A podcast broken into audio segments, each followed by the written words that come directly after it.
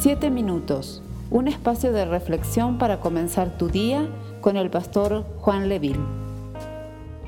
Lucas capítulo 24, verso 13 al 17. Aquel mismo día, dos de los discípulos se dirigían a un pueblo llamado Emaús, a unos 11 kilómetros de Jerusalén. Iban hablando de todo lo que había pasado. Mientras conversaban y discutían, Jesús mismo se acercó y comenzó a caminar con ellos.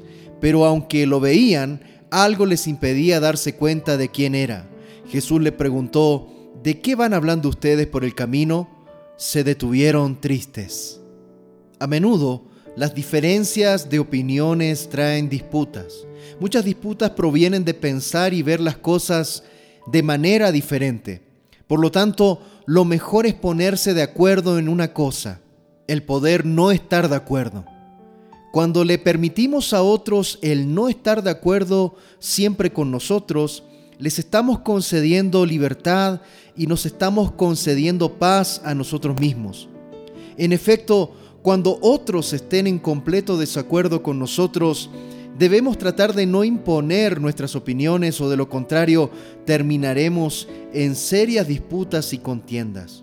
En el texto que acabamos de leer encontramos a dos discípulos dirigiéndose a Emaús, discutiendo entre sí.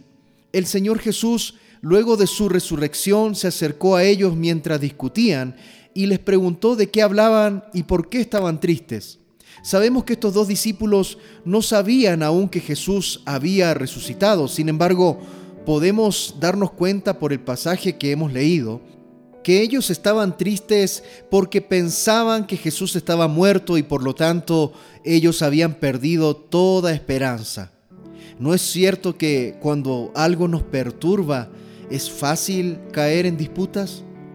Si logramos identificar las causas de los problemas, de las discusiones y de nuestro desánimo, va a ser mucho más fácil para nosotros superarlo y también podremos evitar esas disputas, esas contiendas que seguro nos afectan mucho. Es importante señalar tres causas comunes que pueden provocar desánimo. Una primera causa de desánimo es el cansancio físico y el emocional.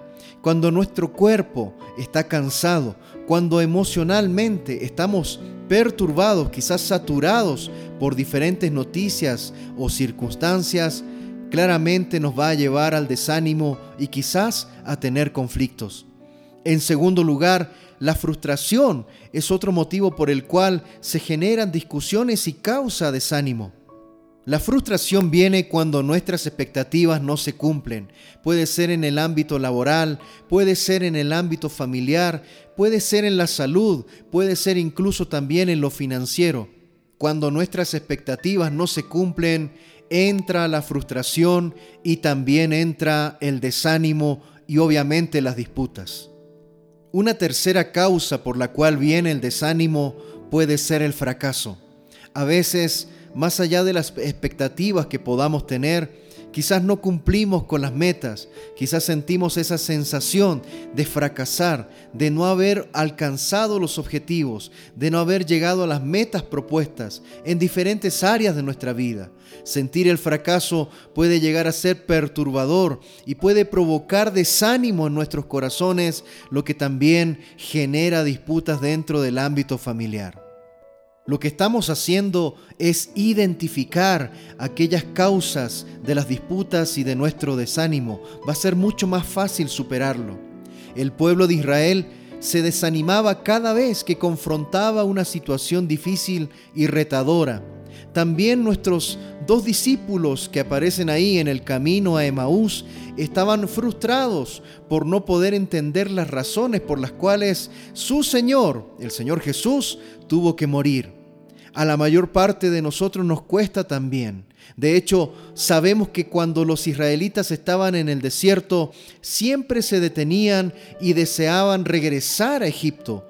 No obstante, cuando Moisés oraba y le pedía a Dios su dirección, siempre logró encontrar la salida del problema o del desafío. Así que no nos desanimemos cuando nos encontremos quizás en un callejón sin salida. Sigue avanzando en tu trabajo. Sigue avanzando en tu matrimonio. Sigue avanzando en tu relación con tus hijos. Sigue avanzando en tus estudios. Sigue avanzando en tus planes de lecturas bíblicas, en tus tiempos de oración. Pero más que todo, sigue avanzando en el Señor. En este inicio de jornada te invito a que busques al Señor en oración. Conforme oramos podemos dejar nuestras cargas y preocupaciones. Podremos también llenar nuestros corazones de fe. No hay nada como el poder creer y confiar en nuestro Señor Jesucristo para despojarnos de cualquier frustración. Recuerda, como dice Romanos capítulo 10, verso 17, que la fe viene por el oír y el oír por la palabra de Dios. No se trata de sentirnos fuertes o de apoyarnos en nuestros propios recursos. La Biblia dice en Zacarías capítulo 4, verso 6, no es con ejército ni con fuerza, sino con mi espíritu, ha dicho Jehová de los ejércitos. Una vez más te digo, que el Señor te bendiga, que el Señor te guarde, que el Señor haga resplandecer su rostro sobre ti y derrame paz en tu corazón. Un abrazo, Dios te bendiga. Esperamos ser de bendición para tu vida. Comparte este mensaje con familiares y amigos. Que Dios te bendiga. Puedo confiar en ti. Sé que aquí estás.